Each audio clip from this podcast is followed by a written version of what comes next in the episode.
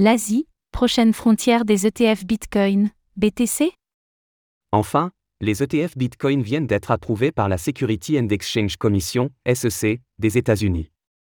De quoi faire réagir autour du monde. Et en particulier en Asie, où les décideurs jonglent entre intérêt et désapprobation.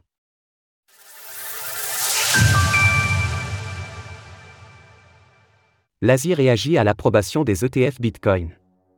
La décision de la SEC était considérée comme un tournant pour l'écosystème. Maintenant que les États-Unis ont ouvert la porte aux ETF Bitcoin, il est envisageable que la bonne parole se répande. À Hong Kong, c'est déjà le cas. Plusieurs commentateurs ont appelé le territoire autonome à emboîter le pas des États-Unis. Johnny Ng, un membre du Conseil législatif de Hong Kong, s'est ainsi exprimé à ce sujet. Il note que la Security and Future Commission, l'équivalent de la SEC locale, a déjà confirmé qu'elle était prête à recevoir des candidatures et qu'il est temps de se positionner selon lui, j'espère que Hong Kong saura s'assurer une position mondiale de manière rapide, en particulier en étant les premiers à implémenter des politiques et produits appropriés en Asie. C'est aussi la vision de l'entrepreneur Yat Siu, le fondateur d'Animoca Brands. Il a expliqué à nos confrères de The Block que la région est propice au développement de ce type de produit, il y a de la clarté réglementaire en Asie.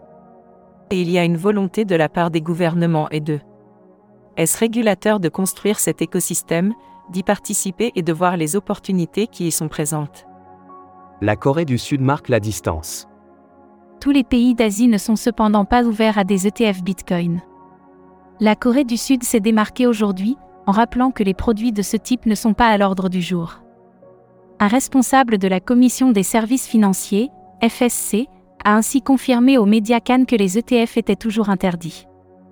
Le gouvernement a toujours maintenu le principe d'interdire aux institutions financières d'investir dans des actifs virtuels afin de stabiliser le marché financier et de protéger les investisseurs. Par ailleurs, le régulateur estime que les crypto-monnaies peuvent avoir un effet néfaste pour l'équilibre économique si elles sont intégrées à des places boursières traditionnelles, elles. À raison pour laquelle le secteur financier américain ne s'est pas effondré lorsque le marché des actifs virtuels s'est effondré était parce qu'il interdisait aux institutions financières d'investir dans des actifs virtuels, comme c'est actuellement le cas en Corée. Reste que pour l'Asie en général, les ETF Bitcoin sont tentants. Et les autres aussi. En mai prochain, il est probable que la SEC autorise en effet les ETF basés sur Ethereum, ETH. Le mouvement semble donc bel et bien amorcé autour du globe. Source, The Block, Cannes.co. Retrouvez toutes les actualités crypto sur le site cryptost.fr.